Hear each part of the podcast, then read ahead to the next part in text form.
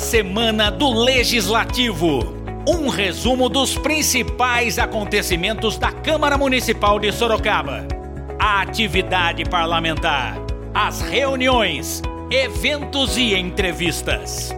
Aqui você fica bem informado sobre a atuação dos nossos vereadores. A Semana do Legislativo, na Rádio Câmara Sorocaba. Olá, está começando a Semana do Legislativo. Vamos conferir os principais acontecimentos da Câmara de Sorocaba entre os dias 6 e 10 de março de 2023. Segunda-feira aconteceu a reunião semanal da Comissão de Justiça, que analisou os projetos em tramitação na Câmara.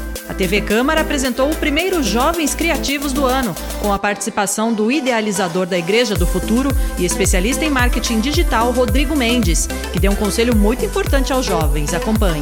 Não, não tenha medo e não sinta-se abaixo daquilo que você pode chegar porque se você acreditar, se você é, é, conseguir diminuir né, o medo, o excesso de futuro, você com certeza vai alcançar e galgar grandes coisas aí na sua carreira. Então, os meus conselhos são esses: busque mais conhecimento, esteja ao lado de pessoas influentes e não tenha medo do futuro.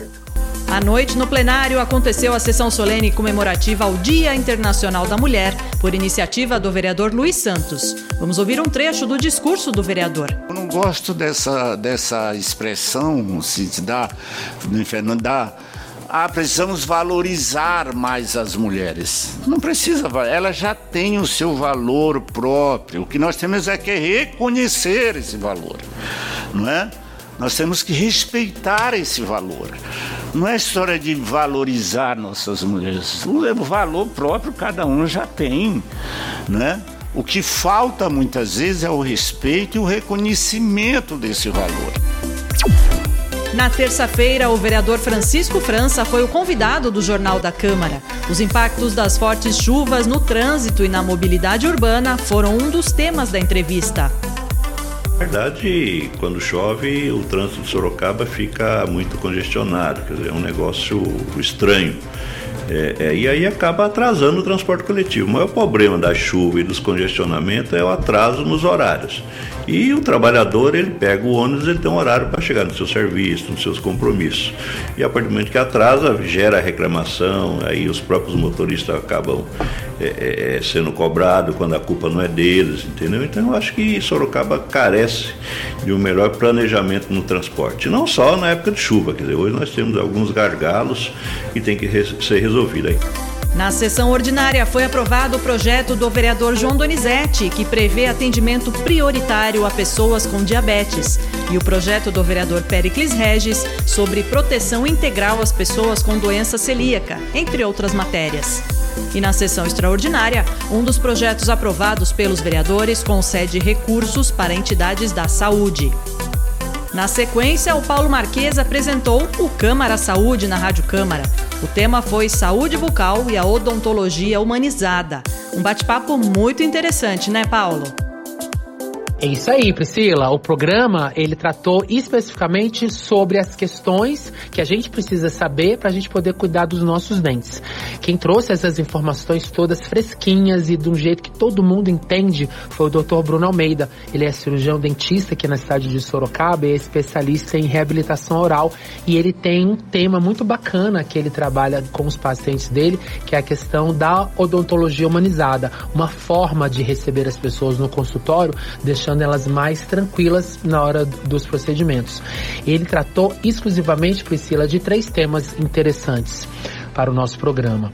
Quais são os principais problemas, né, que acometem as pessoas quando elas não cuidam da saúde bucal, presença de cáries, mau hálito, gengivite e outras mais. Falou também dos cuidados essenciais que crianças, adolescentes, gestantes e idosos devem ter e qual que é a frequência que a gente precisa ir para buscar um atendimento diferenciado do dentista quando a gente precisar. E no final ele contou lá como que a gente faz para ter hábitos saudáveis para poder manter os nossos dentes em perfeitas condições. Eu vou ficando por aqui e a gente se vê numa próxima edição. Até lá.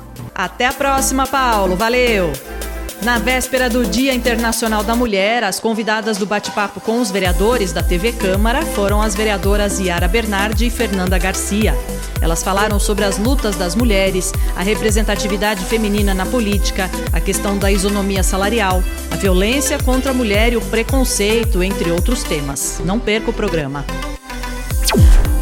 Quarta-feira, o Resenha Política trouxe o ex-vereador Arnô Pereira. Ele relembrou sua história de vida e a passagem por três legislaturas no Legislativo Sorocabano.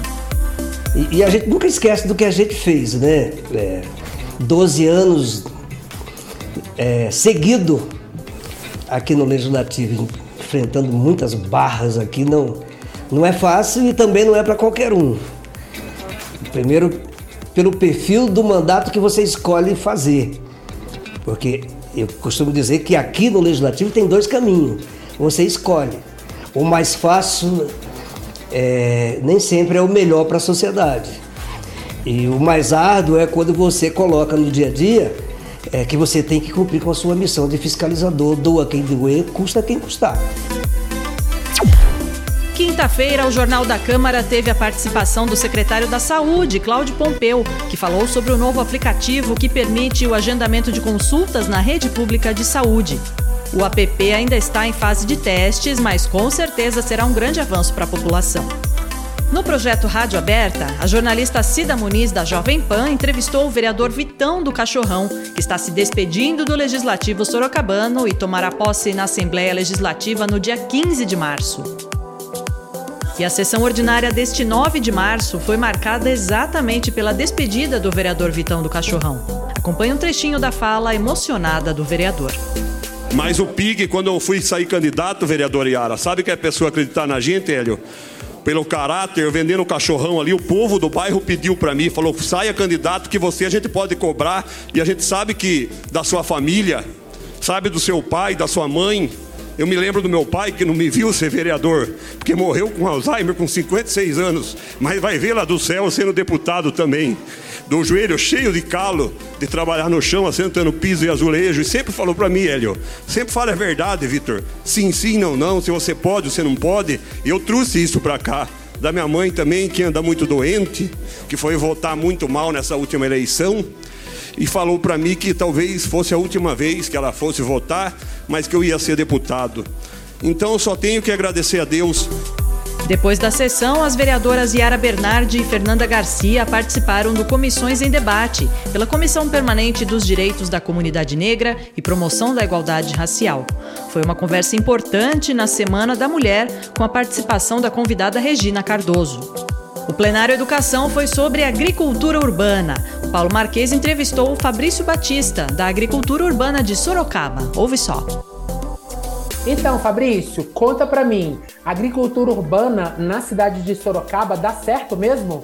Sim, é possível, dá certo e é o que a gente faz hoje.